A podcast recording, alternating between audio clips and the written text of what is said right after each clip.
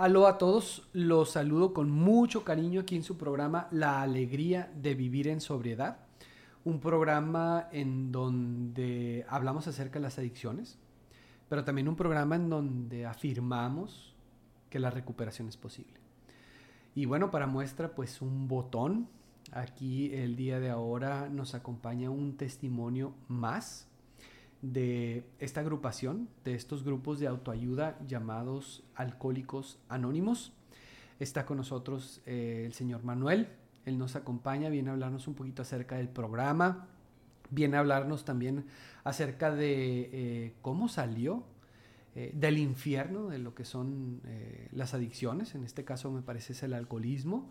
Él viene a hablarnos acerca de su vida, de su testimonio, viene a platicarnos un poquito acerca eh, lo que el programa de los 12 pasos ha hecho en, su vida. Le damos la bienvenida, yo soy el psicólogo Enrique Corral y este, le damos la bienvenida al señor Manuel. Le vamos a, preguntar, eh, por favor, eh, que se presente, pero también preguntarle, pues, ¿cuánto tiempo tiene en recuperación, señor Manuel? ¿Cuánto tiempo tiene y cuál fue su, su droga de impacto? Este, si pudiera decirnos, por favor. Ok, este, bueno, muchas gracias antes que nada por el espacio, la oportunidad, este, al psicólogo Enrique y este, pues sí, sí hay un proceso que se tiene que vivir. En mi caso fue un, periodo largo de alcoholismo y posteriormente llegué a la agrupación un 26 de julio de 1989. Eh, si las cuentas no fallan, cumplí el el 26 de julio de 1900, del 2022 cumplí 33 años en la agrupación y, prácticamente alcohol, alcohol, no usé drogas, fue alcohol exclusivamente, pero yo creo que no necesité más para, para dañarme así eh, extremadamente. Ok, muy bien. ¿33 años dice? sí, 33 años en el programa. Ok, antes de, de, comenzar su, pues estos, este, el proceso que, que, lleva hasta ahorita, ¿tuvo algunas recaídas antes de? No, no, afortunadamente no. Yo creo que es una desgracia que alguien que ya haya eh, estado en un programa recaiga, es una desgracia. Yo, por fortuna, este, no, nunca, nunca tuve esa experiencia. El, a pesar de que llegué muy mal, yo llegué de un, casi de un escuadrón de la muerte, y a pesar de eso, por eso cuando dicen que aún el peor de los borrachos deja de beber por 24 horas, yo doy testimonio de eso, pues. Yo llegué muy mal, pensaba que, no yo, ni pensaba en ese entonces, pero la gente que, que me recibió, la quiniela no era si regresaba al otro día, sino amanecía al otro día. Entonces, este, yo tuve la fortuna, pues, por el programa, por miedo, por por muchas cosas yo no tuve la desgracia de recaer. Desde una vez que llegué no volví a beber alcohol hasta ahorita. E, e, era, usted, usted se reconoce como alcohólico, ¿no? Alcohólico, eh, su problema, eh, eh, el alcoholismo que usted vivió fue crónico, fue un alcoholismo crónico, del más grave. Sí, sí, precisamente ayer estábamos analizando en un grupo la tabla de la alcoholomanía de Morton Jelinek y yo, hay, hay, hay este, etapas, la etapa prealcohólica, la prodrómica, la crucial y crítica y la crónica. Y en numeración llega la 44 porque la 45 es muerte. Pues yo llegué hasta la, hasta la etapa crónica y le puedo decir que hasta la 44. Y no es alarde de nada, simplemente ahí fue a este, ese estado que llegué. Okay. Eh, ¿Se puede decir que para que un alcohólico se recupere tiene que tocar fondo necesariamente? O, ajá, eh, si sí o si no, ¿verdad? Eh, pero, ¿qué tan importante es que se toque fondo, que la persona pues, sufra, ¿no? O sea, consecuencias. Bueno, sí, este, sí es importante. A veces, muchas veces se confunde el fondo de sufrimiento con el historial y son dos cosas diferentes. Puede tener uno un historial profundo, pero no hay un fondo de sufrimiento. Entonces lo que hace llegar a uno alcohólico sano es el fondo de sufrimiento. Entonces puede ser mucho o poco tiempo. Es cierto que es preferible que toquen fondo. Nosotros nos guiamos por pasos, ¿no? Por pasos. Y, el primer paso que es aceptación, habla de, de estar dispuesto a hacer cosas, ¿no? Para dejar de beber. Eh, dice uno de los principios. ¿A quién le gustó la nivelación del orgullo? ¿Quién quiere confesar sus faltas a otro? ¿Quién quiere saber de la oración y la meditación? Y afirma, prácticamente a nadie, a menos que para hacerlo, este, sepa que va su vida de por medio. ¿Quién puede hacer eso? Alguien que ha tocado un fondo. Afortunadamente ahí mismo dice, hoy ha habido gente joven que se ha ahorrado de 10 a 15 años. Ahí da la pauta, pues. O sea que eso que decimos como fondo, pues prácticamente puede ser prevención. Prevenir que para allá vas, ¿no? Pero, pero puedes, puede, o sea, sí es más, es más apegado el alcohólico que ha tocado un fondo, aunque el otro también. Es depende del daño que haya hecho la enfermedad con la persona. Ok. Eh, señor Manuel, su vida cambió, me imagino, ¿no? En Alcohólicos Anónimos, no solamente tuvo que dejar de consumir o, como dicen, tapar la botella, sino que empezó a trabajar con ciertas situaciones que lo orillaban a, beber, ¿no? Sí, desde luego que sí. Entendí afortunadamente pronto que el alcohol es un síntoma, como la droga, como la ludopatía, como, como la neurosis, como eso. Entonces, en mi caso, el alcohol es el síntoma. Entonces, dejar de beber no es la solución. Solo eh, quité el síntoma, pero la enfermedad tiene raíces más profundas. Tuve que, darme cuenta, pues, de que todo eso tenía. Yo tenía que hacer cosas a las que no estaba acostumbrada a hacer. Habitualmente hacía cosas ya sin sentido, sin una responsabilidad, y entonces tuve que, que, retomar y claro que fue un parteaguas en mi vida, ya de, puedo contar mi vida antes de llegar a Alcohólicos Anónimos y después de estar en Alcohólicos Anónimos. Ok. ¿Cómo fue su vida antes de? O sea, ¿cómo se dice, no? O sea, eh, por lo general nos hacemos la pregunta de ¿para qué tomo, no? O sea, pero pocas veces nos hacemos la pregunta del por qué tomo, o sea... Sí, sí, desde luego que, que, este, que sí, eso, eh, eh, o sea, obviamente no se termina como se empieza. Ahí habla la parte de la medicina que hay una progresividad. Entonces, Jelinek lo, lo nombra como el alivio. O sea, cuando se toma algo por alivio y, después este, se va creando una tolerancia max al alcohol. Y entonces cuando ya eh, empieza uno a meterse en, esa parte de, de, de, adquirir los síntomas, ¿no? como la obsesión, la compulsión, cosa que desconoce desde luego uno cuando está bebiendo, pero que todo se va desarrollando. Yo soy de la idea, a reserva de que alguien mm, piense de otra forma, está bien, que viene uno pre, predispuesto, a lo mejor no predeterminado, pero sí predispuesto. Hay una predisposición a la que yo me he metido, que es eh, la sensibilidad exacerbada. Esa sensibilidad, ese es el problema número uno. Y después, la obsesión. Y yo, yo también me he fijado que es más obsesivo que la droga y el alcohol, es más obsesivo la idea de pensar que lo voy a controlar. Eso es más obsesivo que el alcohol y la droga. O sea, porque eso fue lo que lleva. Esta vez no me va a pasar, ¿no? Y así te vas metiendo, metiendo. Eso es más ofensivo. Entonces, pues te lleva caminos que, ni esperabas, pues. Y empieza, empieza el, la ronda, ¿no? De, de, muchas cosas. Al principio, pues la juventud, este, hay trabajos.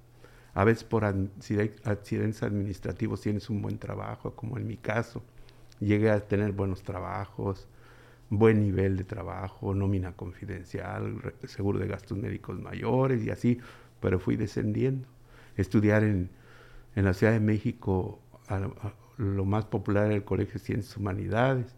Posteriormente, en la empresa donde estaba, me pagan una preparatoria tradicional y me pagan una preparatoria de paga, la Miscuac Polanco, era así como lo último, ¿no? y sin embargo no lo aprecié. Yo antes de, presentarme ya un examen a la prepa, pasaba al bar de Sambors a tomar unos alcoholes y meterme a, presentar un examen. Y así fue el deterioro, pues. Y después, cuando viene ese deterioro de la personalidad, me hacía que estaba en una situación muy difícil y que sin embargo vivía de las glorias pasadas, siempre pensando cuando trabajaba en Bosque de las Lomas, cuando era asistente de una dirección, cuando era, pero, y en ese momento ya no era, pues, ya mi vida ya, ya no, y, dice, dice la literatura, y yo lo, lo compruebo de que afecta a uno a quien dice más querer, y eso es cierto, pues. Luego yo, yo agrego una poca, imagínate a la gente que no quiero ¿no? Si a los que digo más querer los traté como con una irresponsabilidad tremenda, imagínate a la otra gente, ¿no? Entonces, un caos. La literatura dice en una de nuestras tradiciones, somos un grupo de individualistas impulsados por ambiciones egoístas, hijos del caos. Y yo lo, yo lo suscribo, pues así es esa situación. Okay. Eh, ahorita hablaba acerca de una sensibilidad con la que, pues es un, como un signo particular de una persona que tiene problemas de, de adicción o de alcoholismo, esa famosa hipersensibilidad. ¿Usted considera, se considera como una persona con problemas emocionales, este, que tuvo problemas emocionales o que tiene problemas emocionales? Este? Actualmente no, o sea, porque me vigilo incluso hoy doy pláticas acerca de de desarrollo humano, de, crecimiento emocional, madurez emocional o algunas pláticas de esas, pero sí en un inicio tuve que ir a, un lugar que se llamaba este, CAP, eh, o sea, Clínica de Alcohólicos y Familiares, y es ahí tuve que ver un psicólogo en un principio. y, y de ahí me di cuenta pues que había obviamente no un desajuste patológico así tremendo, pero sí un, mal, pues. Entonces sí me estuve tratando un tiempo en los primeros dos, tres años. Yo como un año estuve. Y después ya, ya este, ya las cosas ya fueron, por lo tanto no, no considero que tenga una patología mental de, ningún tipo, aparte que, que, tengo amigos que se dedican a eso y he visto pues que si lo tuviera, claro que lo manifestaría. ¿eh? Pero sí, este, en su momento tuvo que trabajar con las emociones, ¿no? Me imagino, este, aprender a regular las emociones. Sí, sí. A primero saber qué era una emoción. Primero yo, yo soy muy, muy, este, enfático en esa parte. O sea, porque imagino que no sepa qué, qué característica tengo. O sea, que no sepa que es una obsesión, que es una compulsión que es un pensamiento, que es un sentimiento, que es una emoción, que es un resentimiento, que es todo eso, tuve que ver qué es, pues, porque me interesaba este, hacer algo por esta enfermedad, pues, que me, que me despojó de todo al, a ceros. Entonces, aparte por evitar una recaída, o sea, por muchas cosas tuve que investigar, meterme, aparte de la literatura de, de Alcohólicos Anónimos, a otro tipo de, de literatura. De... ¿Qué tan necesario es que una persona que se quiere recuperar, porque yo lo, yo lo escucho y me doy cuenta que es una persona usted que conoce acerca de la enfermedad del, del alcoholismo, ¿no? ¿Qué tan importante es que una persona eh, que tiene el problema, eh, que se quiere recuperar, qué tan importante es que conozca acerca de la enfermedad, de, de su padecimiento? Puta, es, es de suma importancia de suma sí, este... Debido a muerte. debido a muerte. y a lo mejor piensa uno que, o la persona ha de pensar, pues no, no, no, no, no pasa nada. O sea, por eso digo, a veces nos, nos quedamos. Elizondo, el doctor José, Carlos. José, José Antonio Elizondo, oh. habla de, de este de, de, una situación que a mí lo escuché apenas, estuve en una mesa con él y lo escuché apenas, donde dice, el alcohólico está como eh, desde antes de la recuperación, está para brincar un río caudaloso. Nada más que el primer brinco, que es una piedra que está en medio de ese río caudaloso, se llama abstinencia. Pero para llegar a la recuperación o a la sobriedad es dar otro brinco. Entonces, ¿qué es lo que pasa con el alcohólico? Que no, no se empeña en saber cuál es su enfermedad, da ese brinco a la piedra y ahí se queda.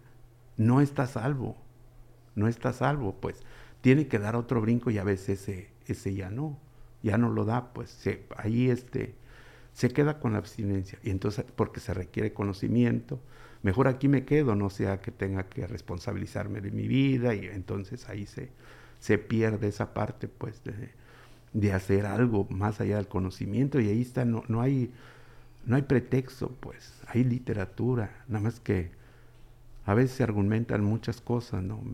Leo y me duermo, o este, o muchas cosas, ¿no? Este, con la familia juega un papel muy importante, porque la familia está conforme con que ellos dicen, eh, con que mi alcohólico esté sin beber, ya, ya está bien. Y entonces la compra el alcohólico, por, por comodidad, ¿no? Este, convenenciero y comodino, ¿no? Entonces, no, no se empeña en saber y aparte sin saber que eso lo va a hacer libre, pues. Entonces hay desconocimiento y hay muy, mucho desapego a los principios, que saben que te va a salvar. Eh, a lo mejor ya, ya la vida la tiene, pero tu bienestar y tu crecimiento espiritual, emocional, muchas cosas que se quieren. Son principios espirituales, ¿no? Los que te enseña el programa de los 12 pasos. Eh, para, unas para algunas personas, para personas que, que, practican el programa, por lo general te lo, te lo dicen de esta manera, ¿no? O sea, muchos se refieren al programa como el bendito programa de Alcohólicos Anónimos. Hoy tuve una invitada que, que, me, que me, dijo este, el maravilloso programa, el, el, el, hermoso programa de los, de los 12 pasos. Eh, ¿Qué tan atractivo fue para usted este, qué tan atractivo es para usted este, este programa? O sea, Sí, este, a lo mejor yo carezco de un poquito de la parte romántica, ¿no? Pero, pero definitivamente yo creo que sí hay. Nosotros tenemos dos disciplinarios, el gran sufrimiento y el gran amor. Sea, no necesitamos más. Uno dice el alcohol, que, que está por un lado, y por otro el Padre de las Luces, ¿no? Que preside sobre nosotros. Uno te dice, haz mi voluntad, y el otro te dice el alcohol Vi le decía Juan Tequila, te dice, o haces la voluntad de mi padre o te mato. Entonces ya tenemos disciplinarios. Entonces, cuando uno ve un programa y escucha voces de, gente que tiene mucho conocimiento, como Emma Godoy, por ejemplo, que expresaba, ay, los alcohólicos si supieran lo que tienen en sus manos.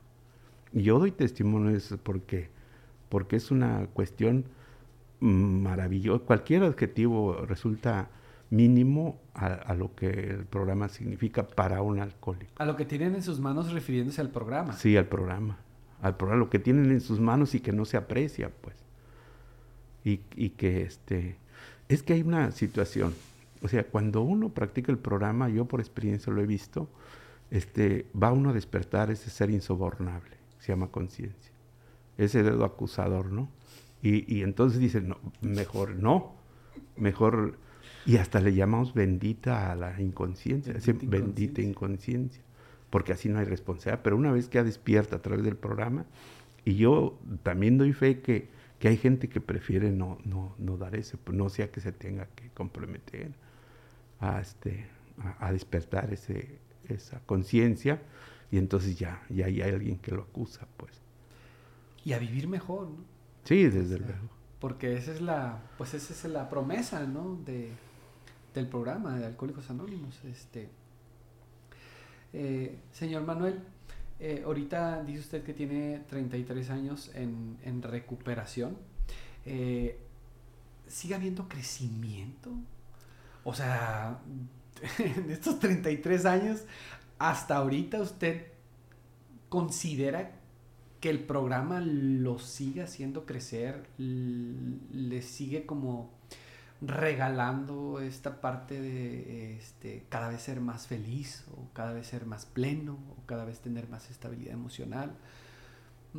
Sí, sí, desde luego que sí. Hoy este, las cosas son diferentes y es, es que este, eh, sobre todo las, las, las, demostraciones, el, el día a día, aunque dice ahí, sí es cierto que tenemos una suspensión diaria, un indulto diario. Y si es cierto, en cuanto al alcohol, yo soy un hombre intemporal, un hombre sin mañana, un hombre sin después, un hombre de hoy.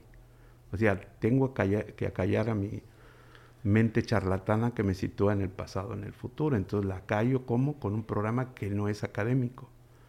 Me refiero a que no es que ya yo Si fuera académico, yo ya estaría en la sexta garantía del doceavo concepto. Y no es así, pues. A veces me regreso como el serpientes y escaleras otra vez al primer paso porque dejé de beber, pero mi vida ingobernable. Y entonces ahí pues, o sea, no es que no haya un crecimiento, no es porque sería un testimonio falso a alguien que está escuchando o vaya a escuchar esto, decirles que, que no hay un cambio claro, que hay. Eh, desde luego que ya, siempre hay más, diario hay más. Yo asisto a mis juntas y diario hay más. Y te regalan la gente. A veces consideramos gente disímbola que, y, en una en una charla, en un testimonio, ya te regaló otra cosa. Entonces sí es estar viviendo. Afortunadamente es nada más el día de hoy. Y este, y en ese día, yo, yo sigo leyendo, yo sigo leyendo mis, mis libros. Hay muchos, Bobby los buenos veteranos, Transmítelo, llega la mayoría de edad, de las tinieblas a la luz. Hay muchos libros y lo que quieras ahí encuentras. O sea, puedes encontrar desde una desde un testimonio hasta una poesía, hasta este, eh, puntos de vista de gente que, que, que, ha sido muy importante. Esto inicia con alguien muy importante que es Carl Jung, con, con, con esa, esas ideas todavía hay doctrina juliana. Aunque este, y, y, yo ver la diferencia, me extiendo un poquito, ver la diferencia entre Carl Jung y Simon Freud, que aunque eran en ese país, en todo eso, eran diferentes. Carl Jung decía, eh, invitaba a Ronald H. a la variedad de experiencias religiosas de William James. Y vemos la otra cara de, de, de Sigmund Freud. Decía, la religión es una fantasía confortable de la inmadurez del hombre. Cuando el hombre logre sus beneficios a través del conocimiento moderno, no necesitará más el soporte de una religión. Cosa antojable para alguien que, que está despistado. Ah, sí es cierto, y te vas por ahí, ¿no? Tiene alguna razón, pero no del todo. Entonces a mí eso no me sirve. Entonces caso con lo que le decía Bob a Bill W. No lo compliques con conceptos freudianos. Entonces nosotros ya tenemos, tenemos un bagaje extraordinario de cosas bien importantes, ¿no? No es un programa académico, mm. es un programa espiritual, definitivamente. Se ve como la mano de un poder superior, en mi caso, pues yo creo en Dios, ¿no? Mm. Este, desde ese momento, ¿no? O sea, interviene, porque me parece Roland H. iba en busca de Sigmund Freud, pero no lo encuentra y termina con Carl Jung. Así es. Y, y, es cuando se, se, da lo que es este el comienzo de, del mensaje que hasta ahorita nos, ha llegado ¿no? a la humanidad. Antes eh, de Alcohólicos Anónimos, pues por lo general, por lo general, ¿no? los alcohólicos pues se morían o terminaban en un psiquiátrico, ¿no? Sí, ahorita que dice de, de que nos inclinamos por esa parte, Alcohólicos Anónimos nace así cuando no había literatura. La literatura empieza en 1938, los pasos, 1939 el texto básico, 1945 se escriben las tradiciones, aunque aparecen en su forma larga en 1946 y son adoptados por la agrupación en la primera convención de Cleveland en 1950. Antes de eso, ¿qué había? Pues antes de eso, Anne, la esposa del doctor Bob, leía el Sermón de la Montaña, una epístola de Santiago, y la carta a los Corintios.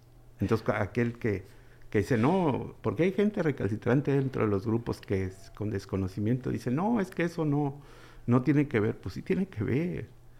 Es, eh, eh, aunque Bill W. establece en la mayoría de edad que este programa es laico, sin embargo sus raíces y, finalmente lo dice, decimos lo mejor de la psiquiatría, de la religión y de la medicina está conformada dentro de nuestros principios pues para mí es algo, pues, eh, hermoso, ¿no? Es algo bello para mí esta parte, ¿no? De cómo se va formando esto y cómo se abre el programa, ¿no? O sea, también para mm. la humanidad, este, se abre ya no solo para los alcohólicos, también para los adictos a sustancias psicoactivas como son las drogas, para personas que padecen neurosis también, para personas que tienen algún familiar con problemas de adicción, ahí está la NON, ¿no? Y comedores compulsivos, etcétera, ¿no? O sea, es un programa que definitivamente no es la única manera en la que se recuperan las personas, pero hay que decirlo abiertamente, ¿no? O sea, es hasta ahorita el método más efectivo.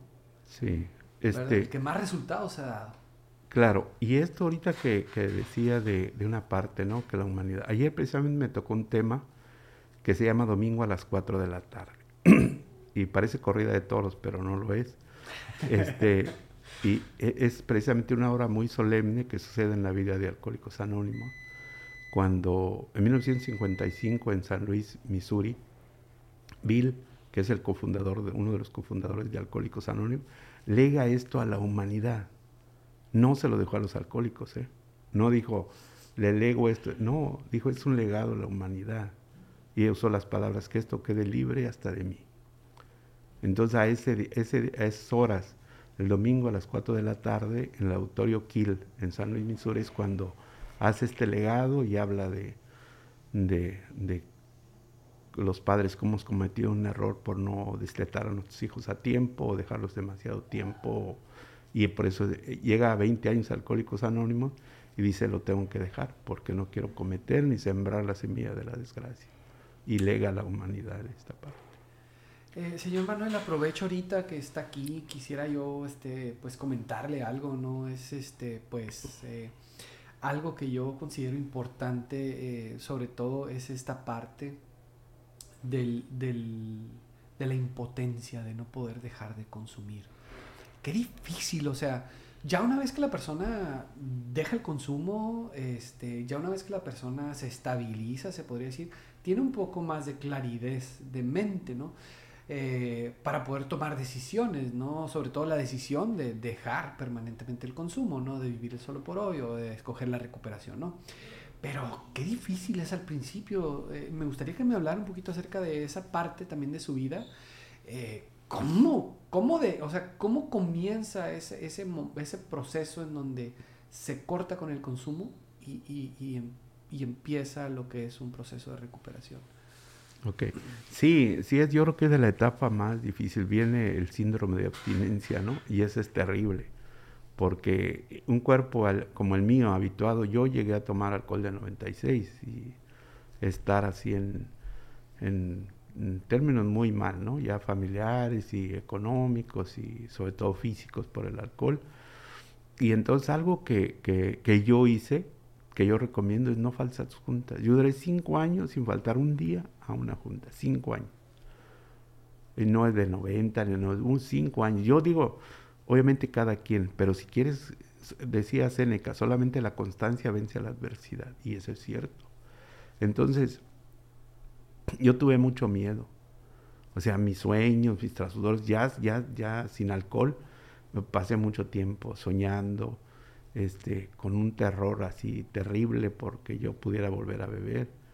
Este, o sea, ese temor, ese miedo que, que no desaparece, el miedo no, de acuerdo a Bill W., dice, el miedo es una hebra putrida, corrosiva, entrelazada en el telar de nuestra existencia. Entonces yo lo tengo en mi existencia. Como broma digo que se me va a quitar tres días después de que me muera, ¿no? Este, pero entonces ese temor me hizo. Pero, pero una cosa bien importante, que yo lo que considero, o sea, me, me apegué al programa, me discipliné, hice las tres partes que debe de tener un alcohólico, abstinencia, humildad y obediencia. Sin una de esas es imposible casi. O sea, primero abstinencia. No puede haber humildad y obediencia si no hay abstinencia. No puede haber obediencia si no hay humildad. Obediencia a principios, ¿eh? no a, nadie en especial. Entonces, en esas tres partes, abstinencia, humildad y obediencia. Entonces, a mí me lo dijeron muy temprano, un, padrino que le llamamos en Alcohólicos Anónimos, que me lo hizo ver muy claro eso. Por eso es, este, algunos le dicen patrocinadores, padrinos, como que una persona que ya está en la agrupación y que tiene conocimiento y que te va guiando, ¿no? Y entonces él me hizo ver eso, pues. Una cosa bien importante que me dijo, no le dejes a las circunstancias el beber o no beber, porque todo es circunstancial. Y lo comprobé. Cuando yo voy a cumplir dos años en Alcohólicos Anónimos, eh, mi padre muere el 24 de diciembre. Y entonces, pues un golpe terrible. Y, entonces comprobé lo que Lalo me decía, mi padre me decía, no le dejes a la circunstancia, la muerte es circunstancia. Entonces, entonces ya eso fue un como, como una prueba, pues. O sea, ya entiendo que es circunstancial. Lo que haga, hay infinidad de pretextos para beber. Nunca hay una buena razón. Y le he preguntado en auditorios, en lugares, que me den una buena razón. Infinidad de pretextos, de que quieras. Pero una buena razón. Que hasta ahorita en mis 33 años no ha habido alguien que me dé una buena razón. Y entonces ahí está la, ahí está la clave. Sí. Siempre va a haber un bautizo, siempre va a haber una boda, siempre va a haber una, un nacimiento, una fiesta, un divorcio. Un deceso. Un deceso, ¿verdad? Tocamos madera, pero, pero así es. Esa es la verdad. Eh, he escuchado muchas veces, señor Manuel, y de repente uno se desespera, ¿no? Que pues uno les, les dice a las personas, ve, haz la prueba, ve, conoce las agrupaciones. Es que no me gustó, es que no me sentí a gusto, es que creo que no es lo mismo, perdón, creo que no es lo mío. Yo pienso que ahí está la clave, ¿no? O sea, se dice, usted dijo cinco años sin faltar una junta, pero, pero se dice, es muy común escuchar que 90 días, 90 juntas, ¿no? O sea, pero las personas a la primera junta que fueron ya sacan conclusiones de que no es lo de ellos y que, que, se den la oportunidad. O sea, no necesariamente tiene que ser lo de ellos, pero por lo menos 90 días, 90 juntas, tres meses sin faltar. Ya después, si no es lo tuyo, ok, te lo acepto. Pero por lo menos date la oportunidad de ir 90 días, 90 juntas, ¿no? No sé si esté mal yo. Sí, sí, sí, desde luego la constancia otra vez, la constancia, ¿no? Es lo único. Y aparte para captar un poco del programa. O sea, sí es cierto que hay infinidad de abandonos porque cuando ni siquiera se ha, este, se, ha conocido una mínima parte de un programa y, y conocerla y aplicármela a mí. Esa es una, una una práctica que debe ser importante, no es, ah, no es aprendérmelo, pues, sino es, a ver, me lo voy aplicando. Primer paso, admisión, aceptar. Aparte de la derrota, rendición, yendo al principio de cómo nace Alcohólicos Anónimos, ¿no? Entonces, se requería de una rendición. Entonces, esa rendición, lo que decía otro, otra persona importante, no alcohólica, Harry redúcete a tu tamaño, deflexiona el ego. O sea, esas cosas, esas prácticas hay que decirles al nuevo. Hay que, hay que irlo, eh, incluso desde tribuna, lo que nosotros hacemos en tribuna, eso es lo que hay que enfatizar, pues. Porque el programa, eso es bien importante hablar del programa, hablar de la enfermedad, lo que le decía este eh, doctor Silver a, Bill W., un doctor que era su padrino de Silver, que siempre lo vio, le decía, este, eh, Bill quejándose, pues que no, no se quedaba. Lois preparando grandes cantidades de café y no se queda. Y le dice, pues ¿de qué le estás hablando? Y ya le dijo, no, no los evangelices. Háblales de la enfermedad. Hables de la obsesión, hablas de la compulsión y le dijo, va a llegar el día en que tu manada de ex borrachos llene el Madison Square Garden. Y, ya lo rebasamos, ¿eh? lo que va a pasar en México, ahora en, Guadalajara. Y hemos llenado el Jalisco y casi el Estadio Azteca. Ahora vamos otra vez por el Jalisco en una convención de hoy, marzo 3, 4 y 5 en Guadalajara. ¿Marzo de este año? De este año. 3, 4 y 5 en, el, Estadio Jalisco en Guadalajara. Sí. ¿Hay cupo todavía? Sí hay algunos gafetes, pero, pero si apurarse con, en los centros de servicio, en cualquier grupo que se acercan, ahí le informan dónde, dónde adquirir todavía, si es que los hay, un, un gafet. Ok. Señor Manuel, eh, su vida entonces eh, se transforma con, con, el programa. ¿Usted cree que hubiera podido dejar de beber sin programa? ¿Usted cree que si no, o sea, si el programa de Alcohólicos Anónimos no existiera, eh, ¿qué hubiera sido de usted? Definitivamente no. Estoy seguro, estoy cierto que no. O sea, yo no fui ni un bebedor social ni un bebedor fuerte. Yo fui un alcohólico casi al principio. Y los alcohólicos no pueden dejar de beber. Vamos, vamos a, a lo que dice la medicina, ¿no? Dice el primer paso, el alcohol se había convertido en un saltador rapaz que nos, que nos despojó de las facultades evolutivas. traducido, nos quitó la facultad de la voluntad para resistir a las demandas. Entonces yo, yo ya no tengo ese chip, me lo quito el alcohol. No, no tengo la capacidad para resistir las demandas del alcohol, no tengo esa capacidad.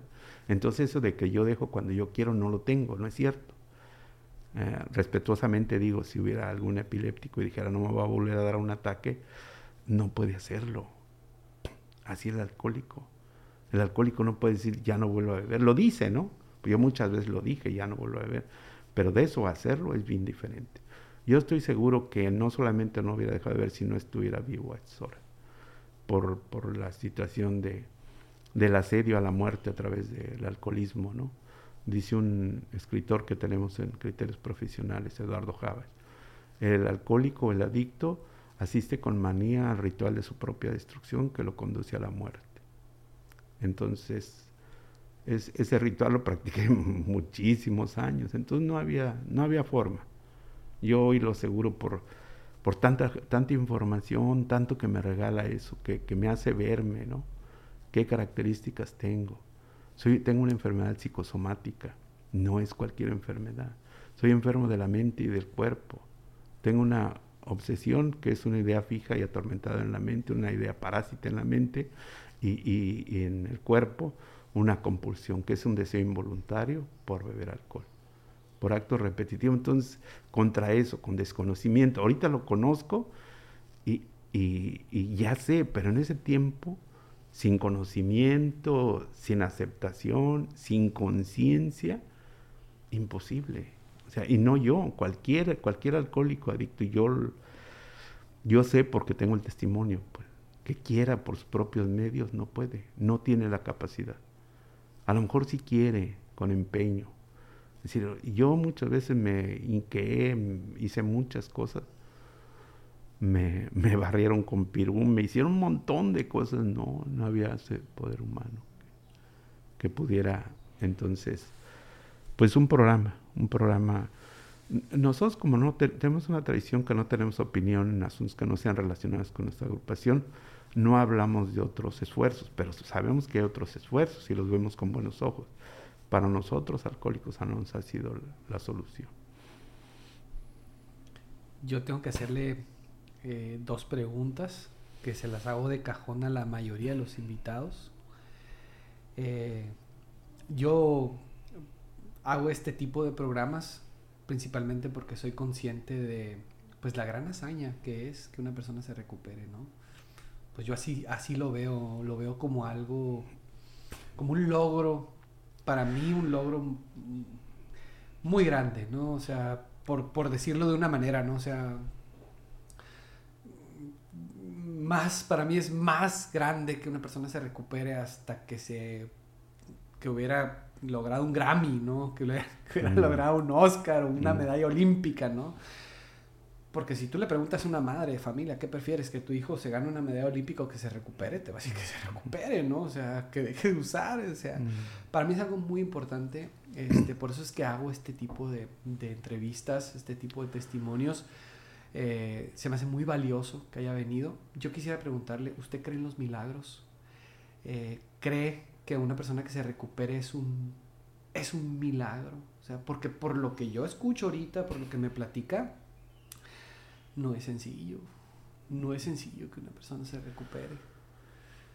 Sí, vuelvo a, vuelvo a la etapa esa donde, sí, soy un creyente. De hecho, fui criado en la religión católica y ahora soy espiritual y leo, leo la Biblia y, ese tipo de cosas, considero que, que sí se, se, manifestó Dios cuando yo llego a Alcohólicos Anónimos. Yo, yo recuerdo, yo trabajaba en una tienda que se llama Woolworth y lo, lo, menciono porque en una bolsa rota de Woolworth, este, la conservé por mucho tiempo, hice un escrito yo, yo alcoholizado y, le estoy pidiendo a Dios que, este, que, se manifiesta en mi vida, pues que ya no puedo yo más. Y le escribo así entre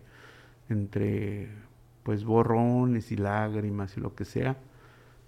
escribo esa, esa, este, esa parte donde estoy haciendo una petición y este, no pasaron ocho días y yo llegué al Alcohólicos Anónimos. Entonces, pues a veces decimos, y la gente pensará que somos fanáticos, yo por lo menos me considero fanático, pero dicen, si quieres oír de milagros, a lo mejor en cualquier congregación vas a oír, pero si quieres verlo, ven a un grupo de alcohólicos anónimos. Si quieres leer de milagros, pues ahí está la Biblia, ¿no? sí. Pero si quieres, escuchar, pues ahí está el pastor que te hable de milagros. Pero si quieres verlos en vivo y en directo, sí. ahí está. Entonces, alguien dice la magia de alcohólico, y ahí sí no estoy de acuerdo. Toda la magia tiene truco. Todo lo que hables de magia tiene truco. Y, entonces esto no es de mágico. totalmente. Es milagroso, sí. Ahí difiere un poco, pero milagroso sí, mágico no. Y no porque los milagros se den así muy esporádicamente, ¿no? Sino porque es algo grande, ¿no? Que una persona se recupere es algo grande. Y hablando de recuperación, quisiera también hacerle la pregunta, este, ¿es feliz?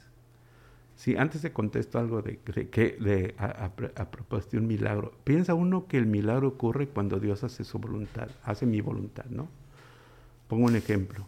Mi madre muere de cáncer y, de 100 se salva una.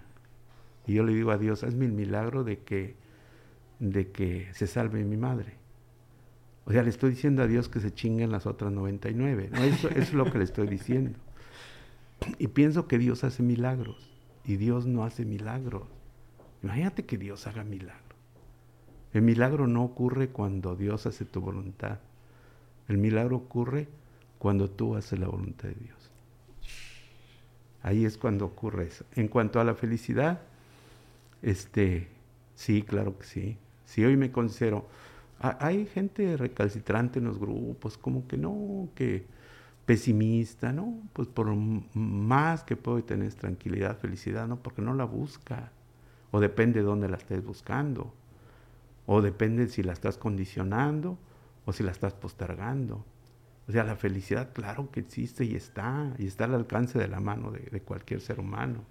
No se diga de la gente resiliente como nosotros, que venimos de la oscuridad y que llegamos a la luz. Eso ya, eso ya es un, es, un acto diferente a la vida que se llevaba, ¿no? Entonces, la felicidad también, a veces en el dinero, ¿no? Otro, otra idea que, que yo respeto, ¿no?